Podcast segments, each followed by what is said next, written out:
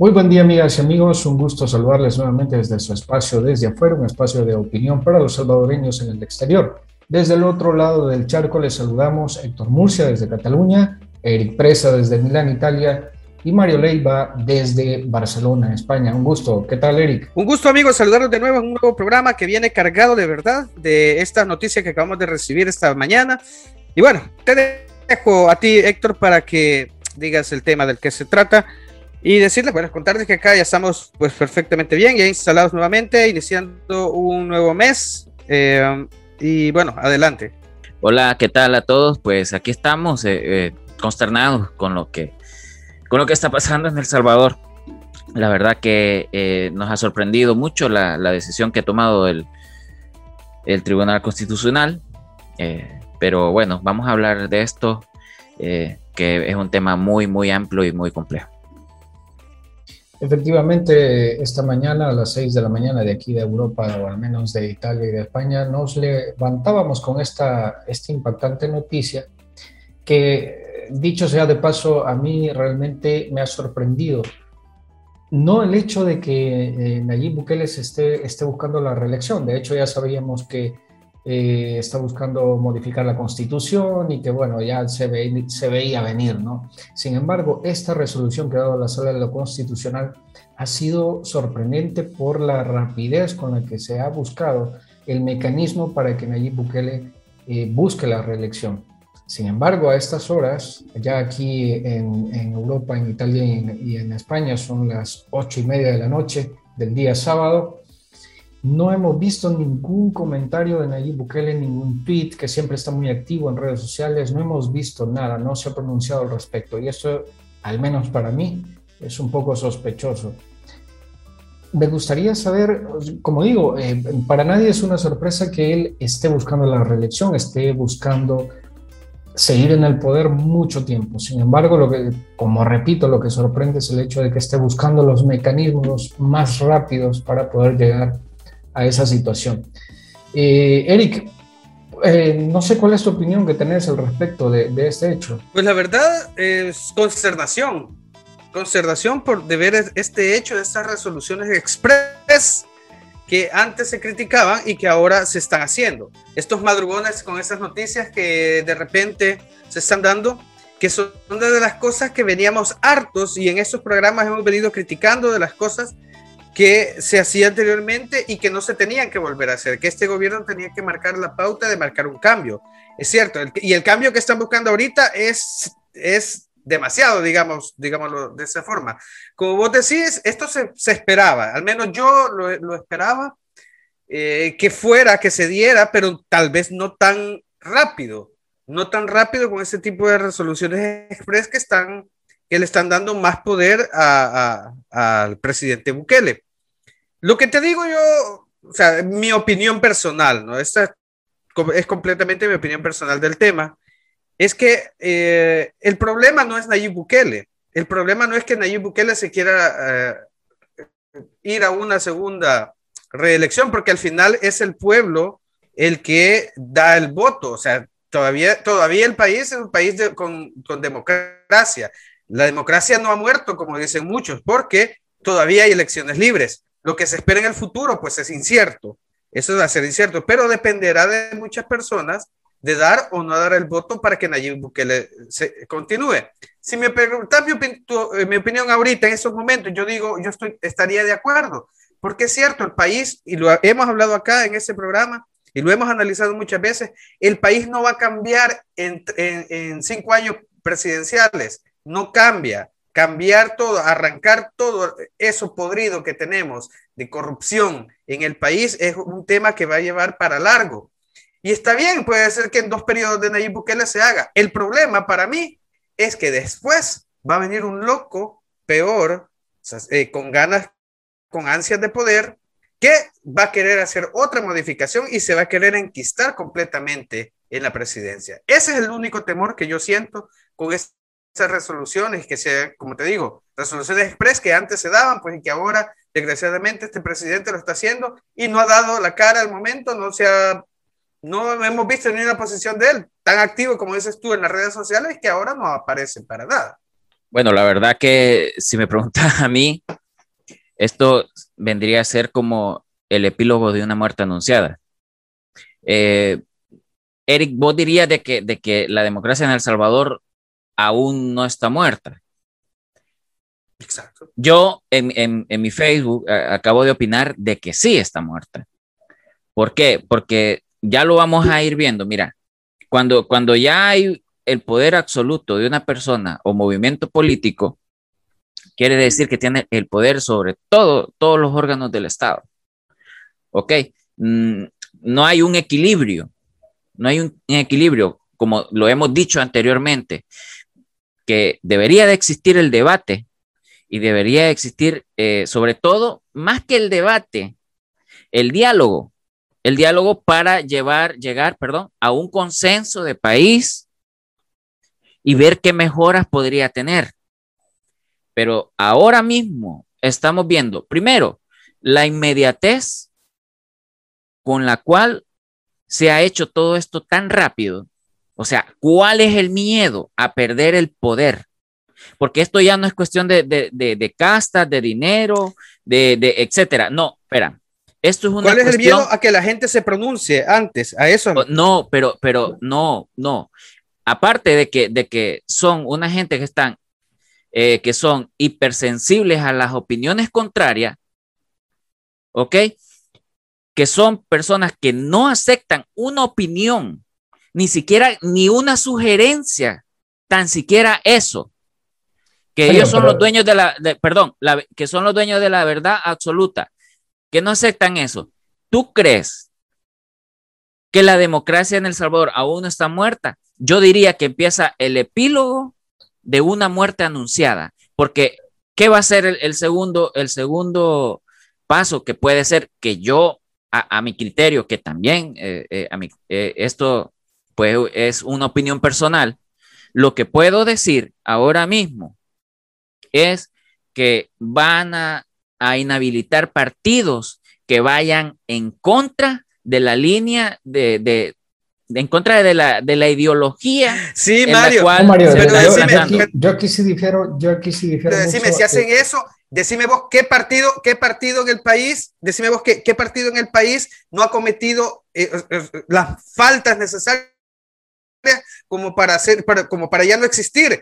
Tenés, tenés muchos partidos políticos, por ejemplo, los que en una época de, de las elecciones no alcanzaron el número de, de votos necesarios como para sobrevivir, como el PCN y el PDC. Tenés aquellos partidos corruptos que sí, que, que han pactado con criminales, que sí hay pruebas y que nadie ha, ha hecho nada hasta el momento que ya no deberían de estar existiendo. O sea, eso se tiene que dar y le van a atacar a este, a este, por este punto. Pero es que eso es cierto, o sea, estos partidos para mí no deben de existir ya, ni deberían de existir desde hace un montón de, de, años. Pero siguen ahí porque siempre les han dado la balanza a al poder que ha estado siempre en el gobierno. No, no, te decía que yo difiero en el sentido de que sí sigue siendo una lucha de, de poderes económicos, solo que ha cambiado de, de familias y, de, antes se hablaba de la argolla dorada y de hoy puede, eh, también es una argolla dorada, solo que de otras familias, de otro clan, de otro grupo económico.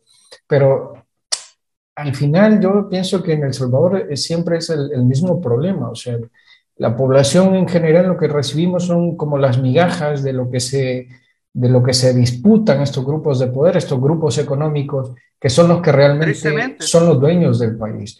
Eh, nosotros no tenemos mayor incidencia más allá del voto porque no queremos, eso también hay que decirlo. El salvadoreño o la salvadoreña o los votantes no eh, eh, creen que con ir a votar ahí ya ejerció toda la obligación y todo el derecho que tiene como ciudadano, cuando no es así. Después del voto tiene que haber una fiscalización, tiene que haber un seguimiento de cómo gobierna eh, eh, la persona a la que se ha elegido mediante el voto. Ahora bien, yo estoy de acuerdo con Eric en algo, pero muy puntual. Para mí, la democracia todavía no ha muerto, todavía. ¿Por qué digo esto? Porque habría que ver cuál es el paso que va a dar ahora Nayib Bukele con esta resolución. Como repito, hasta hoy, no, hasta esta hora no se ha pronunciado. Yo pienso, desde mi punto de vista muy personal, es que está midiendo el terreno, ver cómo reacciona la gente, ver eh, cómo reacciona la oposición, que dicho sea de paso, la oposición de nuestro país deja mucho que desear. es una posición de chiste. Entonces, no es una oposición, en verdad. No hay una oposición seria, una oposición que uno diga, sí, le está haciendo el contrapeso. No hay esa oposición.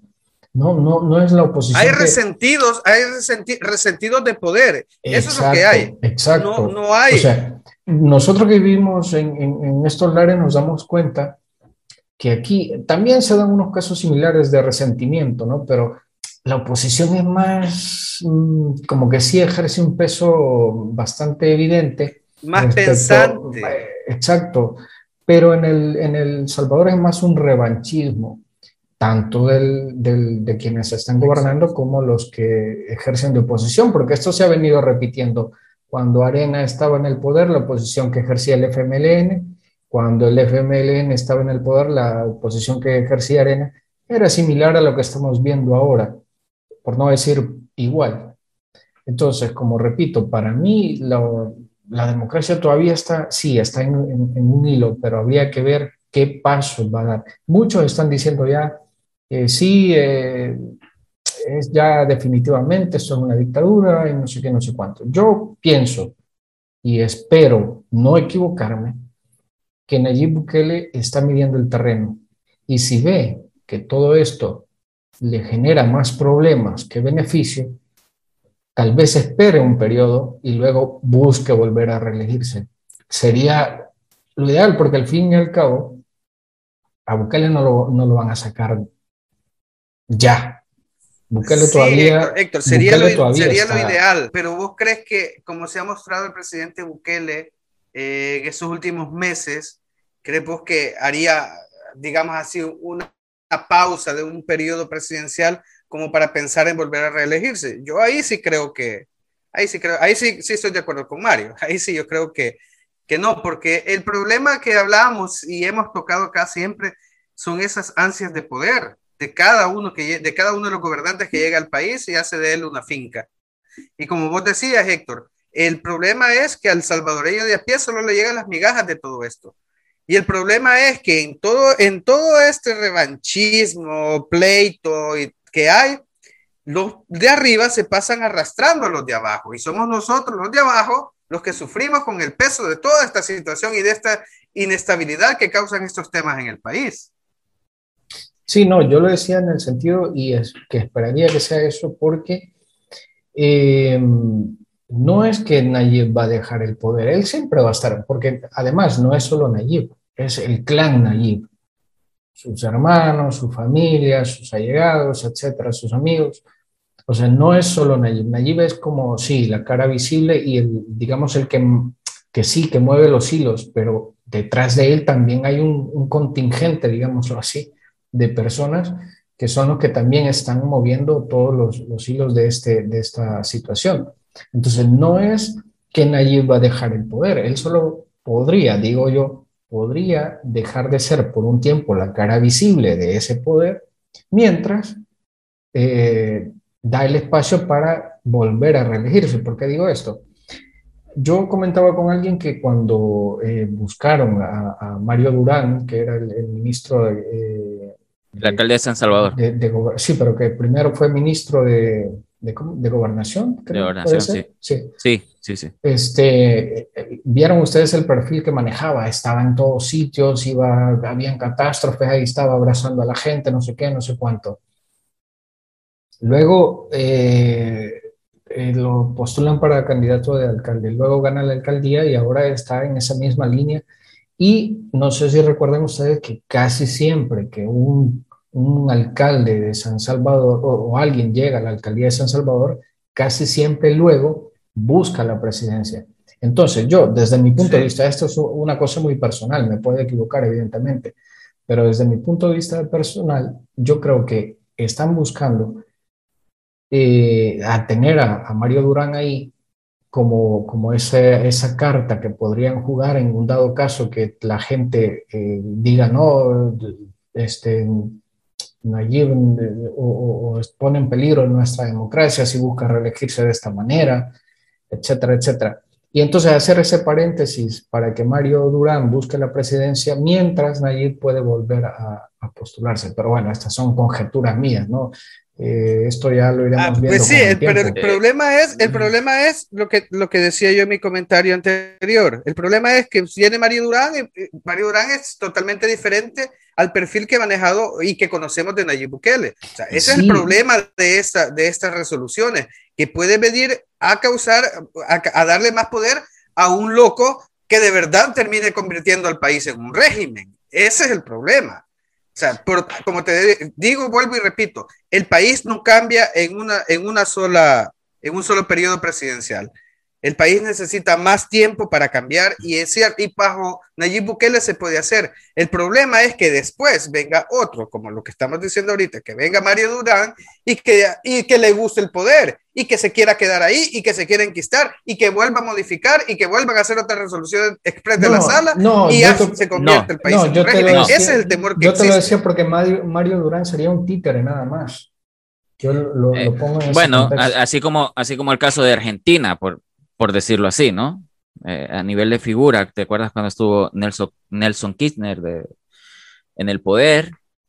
Después, por cosas de la vida, su esposa fue la presidenta y ahora eh, tienen a otra persona de presidente, pero la vicepresidenta es la, Cristina, la, señora, la, Cristina, sí. Entonces, eh, sí se puede, se, o sea, se podría hacer ese, tipo de movimientos. Ok, yo podría entenderlo, pero eh, dadas las resoluciones, dada la resolución que hemos visto al despertarnos hoy por la mañana y ver el manifiesto del Tribunal Supremo Electoral, yo no creo que, que, vayan eh, a sacar, eh, perdón, vayan a perpetuar el poder por medio de terceras personas. No, aquí ya están diciendo que directamente al, presidente se le pueden dar seis meses de permiso, seis meses de permiso para que él pueda hacer campaña.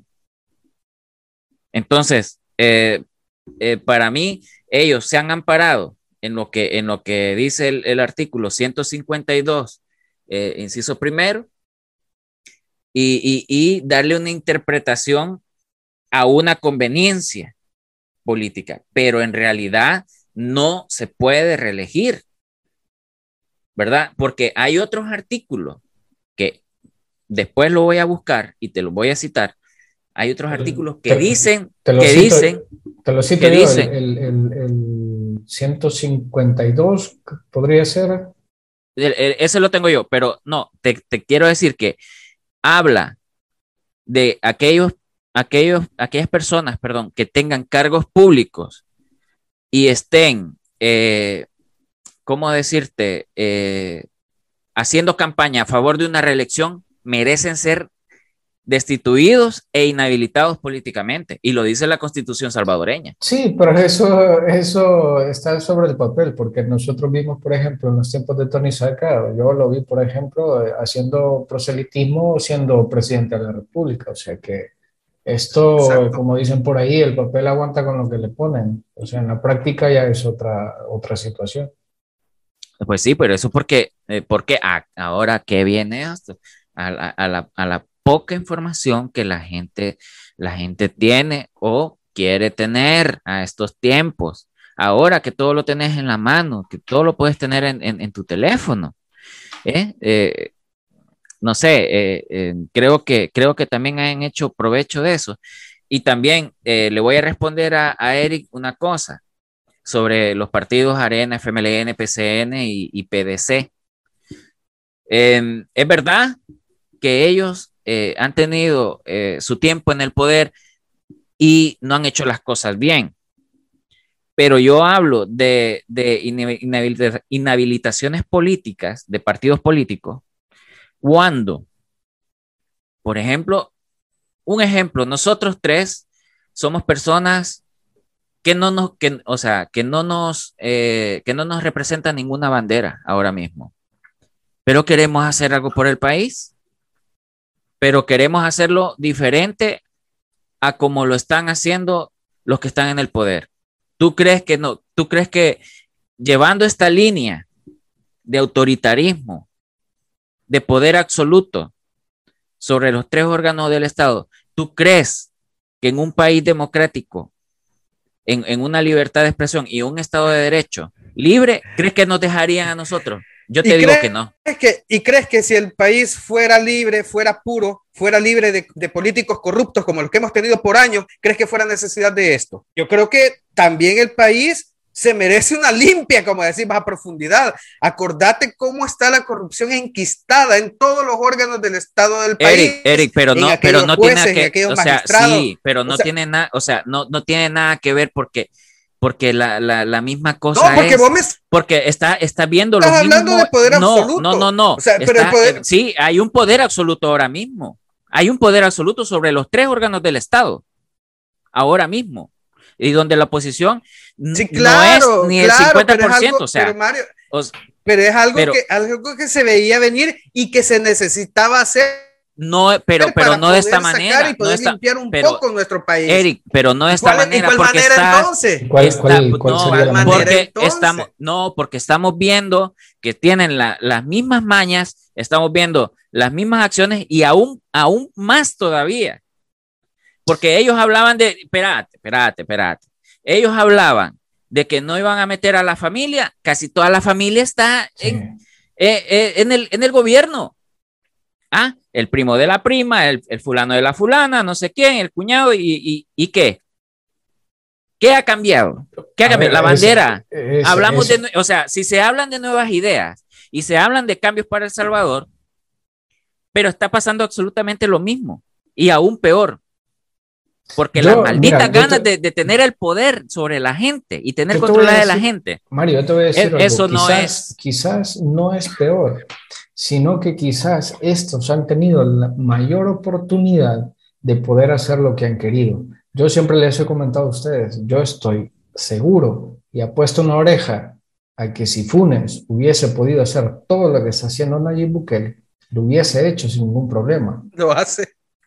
Lo hace. Lo, lo puesto lo hace. fue que no, no tuvo todo el, el, el, aparataje y el dinero, creo que tampoco, aunque robó mucho, y, pero como no lo utilizó para eso, sino que lo utilizó para otras cosas, eh, él hubiese hecho, si hubiese podido, lo hubiese hecho. Ganas no le faltaron y eso lo puedo asegurar.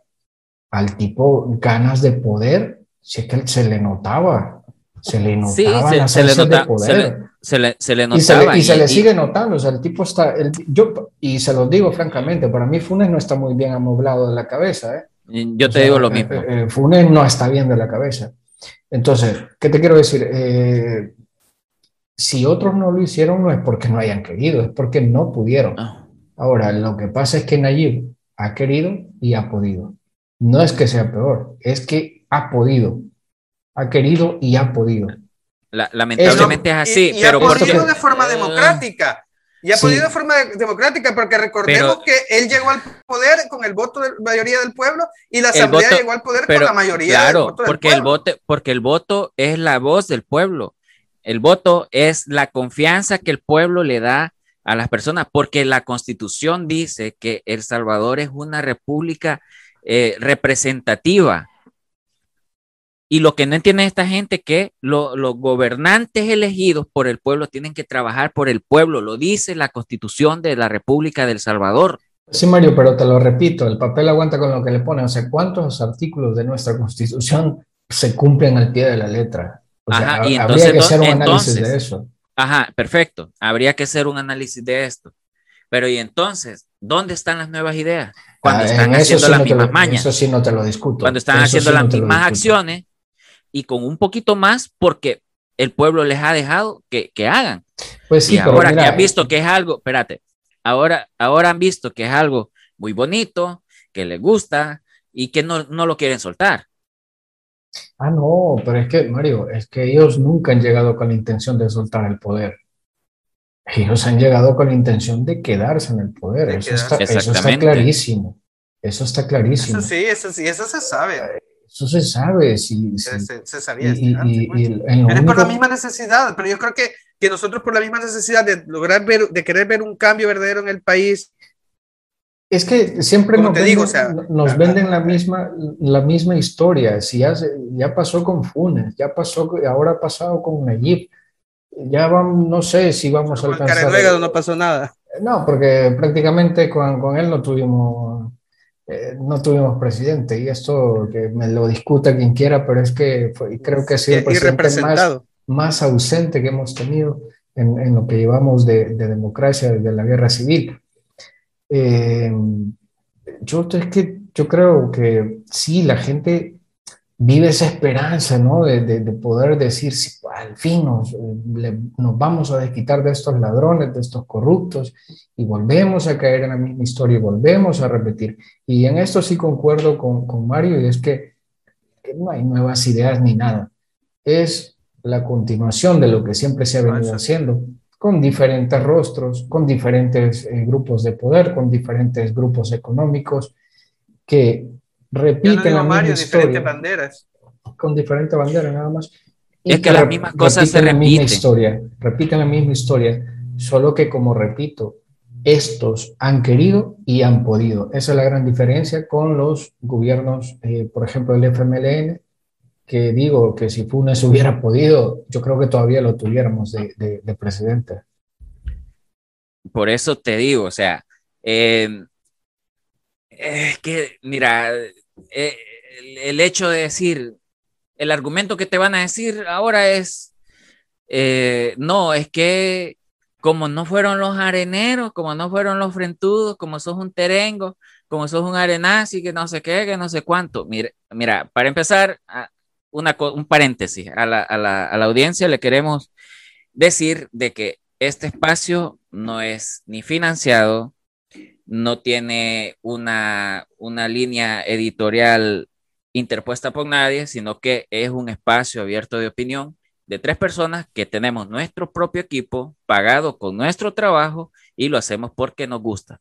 Ahora bien, volviendo, volviendo a lo que te decía, al, al, al, pobre argumento de, de, de, decir de que, que, de que como que no decíamos nada cuando, cuando los otros estaban en el poder, lo, lo hemos dicho, lo hemos dicho. Y se dijo también democráticamente con el voto de la gente. Ahí se ha dicho que la gente estaba harta de tanta corruptela que, ha habido en este país. Pero, pero ahora bien, yo, yo quiero decir otra cosa. Ojalá y Dios no quiera de que El Salvador se convierta en otra Nicaragua, en otra Venezuela porque por lo visto, eh, o sea, las provocaciones a las personas que están informando opiniones diferentes a, las del gobierno y que, y que chocan, por ejemplo, el, muchacho eh, ah, informático que, ha metido. ajá. Entonces, espérate, pero estaba esperando que metieras ese tema, porque, bueno, eh, sí, ya te voy a decir. Entonces, entonces las personas, las personas que se levanten y que, y que digan alguna cosa contraria a lo que, a lo que el sistema, eh, a lo que el sistema está interponiendo ahora, es que también puede ser blanco, blanco de, de, de, o sea, un blanco como una amenaza para el sistema. Entonces vamos a llegar a, o sea, no queremos llegar a eso, pues. Yo, no, yo mira, no, no, no, me, no me pinto con certeza ese escenario. Te voy a ser sincero. Pero visto lo visto con otros antecedentes, ¿qué te puedo decir? O sea, ¿qué te puedo, o sea, qué, qué, qué yo puedo preverme? No te lo digo con toda la certeza del mundo, pero viendo antecedentes, como en otros países, hacen, hacen la forma de, de, Yo te voy a decir, lo que, está haciendo Bukele es, un, eh, eh, es de manual, de manual de las, de las dictaduras primero llegar por medio del voto, luego ah, eh, lograr tener todo el poder, tanto legislativo como judicial, y luego ir amasando todo el poder para, para sí. Mm, como digo, es de manual, o sea, es de cajón. Este, este, este proceso que ha llevado Nayib Bukele es, es, de manual de un, de, un, de un régimen dictatorial. Ahora bien, habría que esperar. Yo, yo como siempre, no sé si peco de, de, de, tener, mm, de, dar mucho el beneficio de la duda, pero como siempre digo, hay que esperar a ver paso a paso qué es lo que, lo que va sucediendo. Y por eso te decía, ahora que has tocado el tema del, del, este informático y todo eso, yo, eh, yo lo veo más como una cortina de humo a que le quieran perseguir porque él piensa diferente. Si así fuera, ¿cuántos periodistas con los que se pelean allí, del Faro, de, de la prensa gráfica, de Factum, cuántos estuvieran ya? Sí dicen que les, que les persiguen y que no sé qué, que no sé cuánto. Habría que ver qué tanta verdad hay detrás de estas palabras. Yo no voy a meter mis manos al fuego por nadie, ni por el gobierno, ni, ni por, ni por eh, un medio en, en, especial eh, de los que están en, en, El Salvador, excepto vos de la diáspora, ya todos sabemos, ¿no? Eh, pero hay, aquí hay mucha tela que cortar y yo pienso que, como repito, hay que ir paso a paso, viendo con cuidado, porque a veces pecamos de que pasa una cosa e inmediatamente nos empezamos a imaginar unas, unas películas, unas películas, pero que ya unos dicen que ya vamos a, entrar en, guerra civil, que no sé qué, y a veces me da la impresión que hay gente que está diciendo que suceda esto. Y es triste que haya gente que esté pensando en que, en que vamos a entrar en guerra civil, y sobre todo gente que ni siquiera había nacido cuando se firmaron los acuerdos de paz y están pensando en guerra civil. Por favor. O sea, es, es absurdo. O sea, mejor busquemos evitar eso. O sea, ¿cómo? Bueno, como buenos ciudadanos, busquemos los mecanismos que todavía existen para hacer una contraparte, pero de verdad, objetiva, no fanática, porque eso es lo que pasa y es lo que les decía Eso es lo que pasa, eso es lo que pasa, que, piensan, que piensan con la, piensan con, con, con el hígado. Con, la, con el hígado ahí tirando la bili. Pero en realidad, en realidad es lo, es lo que es lo que yo, lo que yo te digo. O sea, quiénes están en el poder, o sea, quien, quien se vuelve, quien llega al poder, mucho poder, eh, te puede volver hasta loco. Claro, ¿verdad? porque, porque pierdes la noción de, de, eso y cualquier cosa te incomoda. Porque, porque cualquier cosa puede ser una amenaza para que, para que tú, de, tú dejes eh, eh, ese status quo que tienes cuando estás en el poder. Em, sobre lo de la guerra, eh, que la gente está diciendo de otro conflicto armado, mire, eh, mejor que se vayan a, que se tomen una, un vaso con leche y se vayan a dormir. Porque eh, en realidad, por no decir otra, otra, otra expresión, ¿verdad? pienso que, que, le, faltan, le faltan unos tres herbores para, que, para, para pensar eso, ¿verdad? Porque, pues, no, no, es, no es nada grato eh, recordar esos tiempos, los que, los que lo vivieron, los que batallaron y por qué y bajo qué causa, ¿verdad? Eh, ¿Por qué causa lo hicieron? Ey, no les bastó, no les bastó 12 años de, de, de tanta sangre inocente derramada por, por, por, por, una libertad que ahora se disfruta y que eh, ahora pues la democracia se ve atentada otra vez o sea, no se Mario, a pensar, pero, por, a pensar todo eso. Pero ya hay mecanismos. Pero por, por, ahí ves a un, a un partidito político uh, formando en filas a los veteranos de guerra. Si los continúan usándolos como para ese tipo de temas, para ese tipo de protestas, afectando siempre al salvadoreño de a pie. O sea, Exacto. Eh, como, que, como que ya se están preparando, o sea, siempre tienen eso en mente y eso definitivamente llegar a pensar ese tipo de situaciones para un país como el nuestro en estas épocas de, en estos siglos, o sea, ya no va. Ya no, ya no va. ya no, es que es triste, eso es, es porque el mucha detalle. gente, en nuestra cultura hay mucha gente que piensa así. Sí, lamentablemente. Yo les, voy a, yo les voy a decir algo. Nosotros vemos a los talibanes, ¿no? Un tema que está muy, muy presente ahora con lo que se ha dado en Afganistán. ¿Cómo vemos a los talibanes? Como gente de la Edad Media que viene con ideas trasnochadas, ideas que ya en el siglo XXI ya no caben. Pues déjeme decirle a esta gente en El Salvador que piensa y, está llamando a, a que se pueda dar una nueva guerra civil. Créame, se ve como un simple... estupidez. Persona tonta, arcaica, fuera de lugar, las guerras civiles solo traen dolor muerte, sangre entre hermanos. Y, y resentimiento. Y resentimiento. Entonces, ya estar pensando en eso, por favor, ya a estas alturas de la vida y sobre todo con lo que hemos avanzado en El Salvador, estar pensando en guerras civiles. Como decía Mario, tómese un vasito de leche y váyase a dormir. Lamentablemente, chicos, como siempre, el tiempo nos juega en contra. Eh, vamos a ver qué sucede en estos días. Hay que estar siempre expectantes de lo que se vaya dando en el terruño, porque la verdad que el tema está, como decía Mario, muy caliente y hay que llevarlo con pinzas para ir a... Nosotros no somos eh, analistas ni nada, somos ciudadanos de a pie que opinamos sobre lo que vemos, damos nuestra opinión, lo que pensamos y pues siempre con el afán de esperar que nuestro país siempre siga hacia adelante.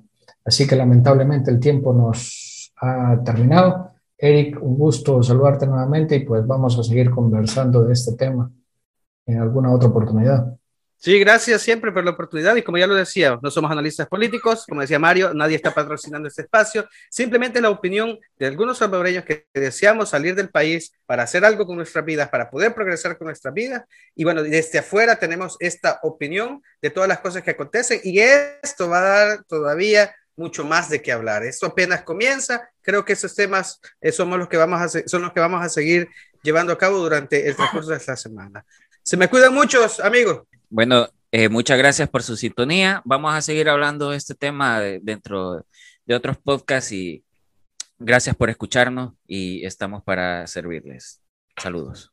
Así es, amigos y amigas, muchas gracias por habernos acompañado hasta aquí. Como repetimos, nadie, eh, no tenemos una, una, alguien que nos esté presionando para decir qué cosa o no decir qué otra. Así que muchas gracias por estar con nosotros. Somos desde afuera, un podcast, un espacio para los salvadoreños en el exterior. Hasta la próxima, un gusto saludarles